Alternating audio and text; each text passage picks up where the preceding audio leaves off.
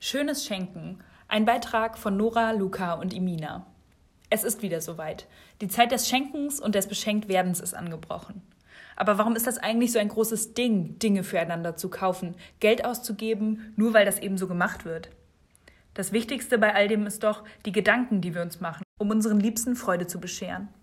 Auch im Hinblick auf die Umwelt und unsere Verschwendungsökonomie wollen wir dieses Jahr versuchen, so wenig wie möglich neu zu kaufen und die anderen Möglichkeiten auszuloten, die es zum Besorgen von Geschenken gibt. Erstens. Erinnerungen schenken. Eigentlich das einfachste der Welt, aber trotzdem viel zu selten verschenkt. Erinnerungen.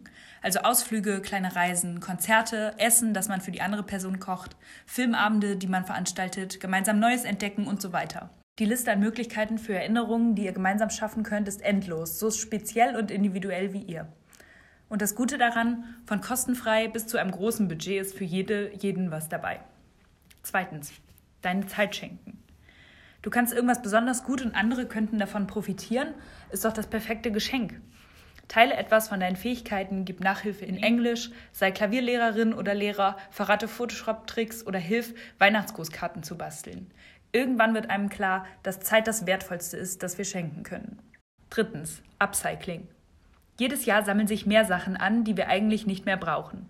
Kerzenhalter, Dekokram, Bilderrahmen. Der Keller ist voll mit Zeug, egal ob Tassen, Deko oder Kleidung. Wir haben von allem zu viel. Schön ist deshalb, Dinge zu nehmen, die du selbst nicht mehr brauchst und sie in einem anderen Kontext weiter zu verschenken. Wie wäre es, auf eine Bluse oder auf Socken, die du nicht mehr trägst, etwas Schönes aufzusticken, aus Handtüchern Bademäntel zu nähen, deine gelesenen Bücher samt deiner Markierungen an die nächste Person weiter zu verschenken, die vielleicht ganz andere Sachen markiert, aus deinen alten Heftausschnitten Collagen zu machen. Durch einen persönlichen Touch erhalten solche zunächst belanglosen Dinge viel mehr Wert. Für all diese Ideen musst du natürlich kein Profi sein, denn das Schöne am Internet ist, dass es wirklich für alles Tutorials gibt. Viertens, Secondhand einkaufen. Im Secondhand-Laden findet man nicht nur einzigartige Kleidungsstücke, sondern auch schöne Tassen, Bücher, Accessoires und Dekoartikel. Das Schöne daran, wenn du dir ein wenig Zeit zum Kramen nimmst, macht das erstens riesigen Spaß und zweitens findest du einzigartige und preisgünstige Artikel, die dann wieder ein neues Zuhause bekommen. Bücher kannst du gebraucht auf Seiten wie Medimobs, Rebuy oder Appbooks bestellen. Auf Etsy oder Depop gibt es viele Independent-KünstlerInnen, die ihre eigenen Kreationen anbieten. Die Links zu all diesen Sachen findest du auf tierendir.de. Fünftens, selber machen. Erinnerst du dich noch an die Zeit, als wir unserer Familie jedes Jahr ein Bild gemalt oder etwas gebastelt haben? Wieso machen wir das nicht mehr? Bevor du dir Gedanken darüber machst, ob du nicht einfach etwas kaufen sollst, kannst du es auch selber probieren. Etwas selbst zu machen bedeutet nämlich auch immer, sich Zeit zu nehmen. Bist du kreativ und hast vielleicht ein Foto oder eine Zeichnung, die du gern verschenken würdest? Du könntest auch eine Tasse oder Schälchen töpfern oder kleine Notizbücher selber binden. Aus alter Kleidung könntest du schöne Haarbänder nähen. Du könntest deinen lieben Kalender basteln und sie mit Bildern, Erinnerungen wie Eintrittskarten oder schönen Sprüchen schmücken. Ein sehr persönliches Geschenk wäre außerdem ein Brief. Du kannst für deine Worte schönes Papier verwenden oder einen Briefumschlag selber basteln. Passend zur Weihnachtszeit könntest du auch etwas backen oder Pralinen selbst machen. Perfekt, denn über solche Leckereien freut sich wirklich jede, jeder und der große Vorteil ist, dass man sie aufbrauchen kann. Sechstens. Ethisch einkaufen.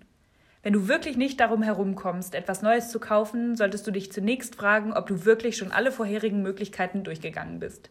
Aber wenn es wirklich gar nicht anders geht, kannst du selbst beim Neukauf darauf achten, dass er ethisch vertretbar ist. So solltest du zum Beispiel Bestellungen im Internet vermeiden. Vielleicht findest du ja die Zeit, einige Läden in deiner Stadt abzuklappern und wirst auch dort fündig. Vielleicht gibt es für eine Geschenkidee auch eine regionale Alternative, die von nicht so weit herkommt.